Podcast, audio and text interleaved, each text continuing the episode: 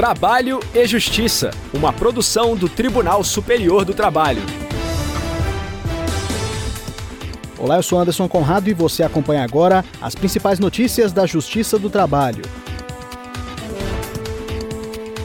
Quem abre o programa de hoje é a repórter Michele Chiapa, de Brasília.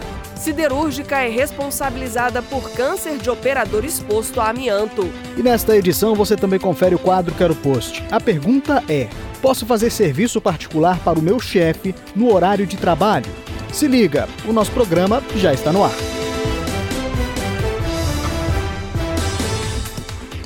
Uma siderúrgica foi responsabilizada pelo surgimento de um tumor maligno em um trabalhador exposto ao amianto, uma substância química altamente cancerígena. A repórter Michelle Chiapa acompanhou o julgamento do caso e traz mais informações.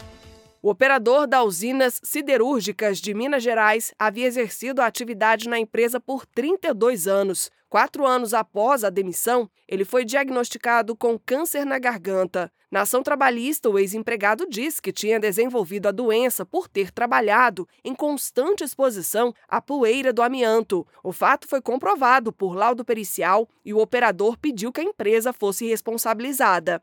Em defesa, a Uzi Minas argumentou que, segundo a portaria 1339 de 1999 do Ministério da Saúde, a doença alegada pelo profissional não faz parte das enfermidades relacionadas à exposição ao minério. O Tribunal Regional do Trabalho da Terceira Região em Minas Gerais manteve a sentença que julgou o pedido do trabalhador improcedente. Para o TRT, com base nas informações do laudo pericial, o surgimento do câncer na garganta pode ter diversas causas, como tabagismo, alcoolismo ou predisposição genética. O empregado recorreu ao TST. O relator, na terceira turma, ministro Maurício Godinho Delgado, destacou que, em 2007, o decreto 6042 estabeleceu o nexo técnico epidemiológico entre a exposição ao amianto e o desenvolvimento de várias patologias, entre elas o câncer na faringe e garganta, sendo possível, assim, a responsabilização da empresa. O relator lembrou ainda que o Supremo Tribunal Federal declarou a constitucionalidade dos dispositivos da legislação previdenciária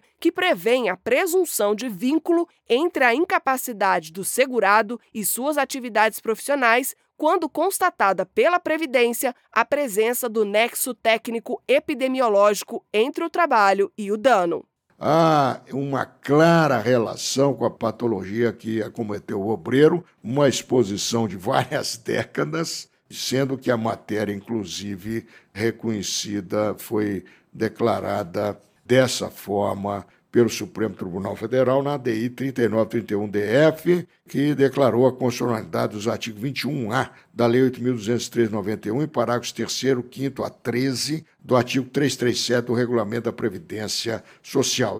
Dessa forma, o colegiado acolheu o recurso e declarou a responsabilidade civil da Uzi Minas pelo adoecimento do operador ficou determinado o retorno dos autos ao juízo de primeiro grau para que prossiga o julgamento do caso. A decisão foi unânime.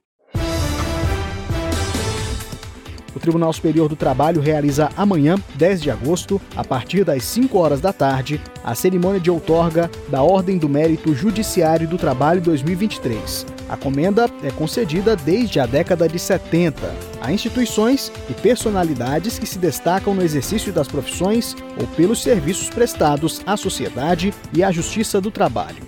Este ano serão agraciadas duas instituições: a Educafro, organização de voluntariado voltada para a inclusão educacional da população pobre e afro-brasileira, e a Fraternidade Sem Fronteiras, organização humanitária que atua em causas sociais no Brasil e na África subsaariana.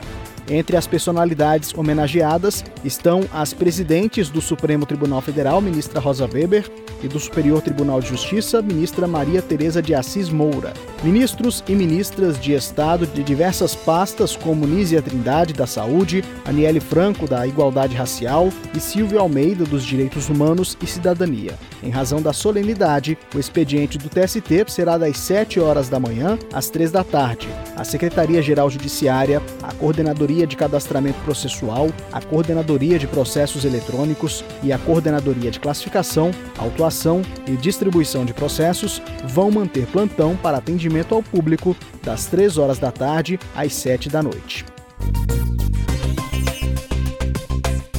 Quero Post. No quadro Quero Post de hoje, vamos esclarecer a dúvida de um ouvinte que pediu para não ser identificado. Ele encaminhou via e-mail a seguinte pergunta: Posso fazer serviço particular para o meu chefe no horário de trabalho? Quem vai responder é a juíza titular da 15ª Vara do Trabalho de Recife, em Pernambuco, Ana Freitas. Vamos conferir. Essa é uma pergunta bastante interessante, mas também muito delicada.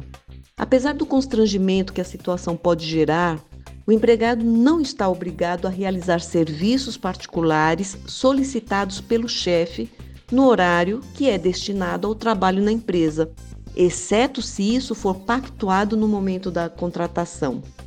Isso porque, em linhas gerais, ao iniciar uma relação empregatícia com a empresa ou organização, o empregado obriga-se a desenvolver as atividades ilimitadas no seu contrato de trabalho, no horário e local designado pelo empregador. E para isso, o empregador obriga-se a remunerar esse trabalho mediante pagamento de salário. Essa prerrogativa atribuída ao empregador de orientar e dirigir o serviço prestado pelo empregado é denominada de poder diretivo. Contudo, esse poder diretivo não é absoluto. O empregador não pode obrigar que o empregado realize atividades estranhas ao seu contrato. Apenas a título de exemplo, não pode o chefe ordenar que o empregado contratado como copeiro realize atividades de pedreiro na empresa. Ou então, que a secretária utilize do seu horário de almoço para ir ao banco pagar contas pessoais do chefe. Portanto, pode-se considerar como atividade estranha ao seu contrato de trabalho o serviço particular solicitado pelo supervisor hierárquico no local e horário de trabalho, quando tais atividades não fazem parte do feixe de atribuições daquela função para a qual foi contratado. E atenção! A realização de atividades estranhas em horário destinado ao trabalho para o empregador pode acarretar algumas consequências, como uma justa causa por desídia ou por não cumprir suas atividades laborativas, já que estava realizando tarefas particulares para o chefe, ou, a depender da situação e da habitualidade, impor ao empregador o dever de remunerar essa atividade extraordinária com um acréscimo salarial por acúmulo de funções, ou ainda o trabalhador ter direito ao recebimento de horas extras se para realizar aquelas atividades da empresa e mais as atividades que o chefe determinou, findar excedendo a sua jornada de trabalho. Em suma, quando o assunto é a realização de serviços particulares do chefe, deve-se ter muita cautela.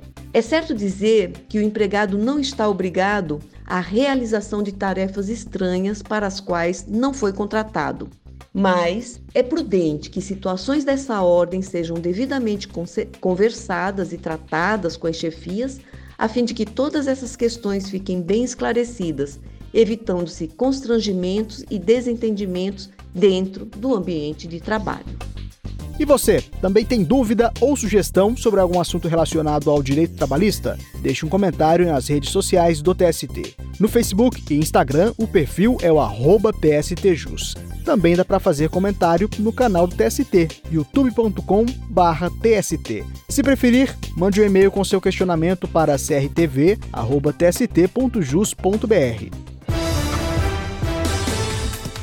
Eu fico por aqui, muito obrigado pela audiência e companhia. O trabalho e Justiça teve a apresentação de Anderson Conrado, edição de Liamara Mendes, produção de Milene Teixeira e Priscila Roster, colaboração dos estagiários Jorge Agli e Milena Correa, supervisão de Patrícia Rezende, trabalhos técnicos de Rafael Feitosa e Wesley Oliveira. O programa é uma produção da Rádio TST, sob a coordenação de Rodrigo Tunholi e a supervisão geral da Secretaria de Comunicação Social do Tribunal Superior do Trabalho.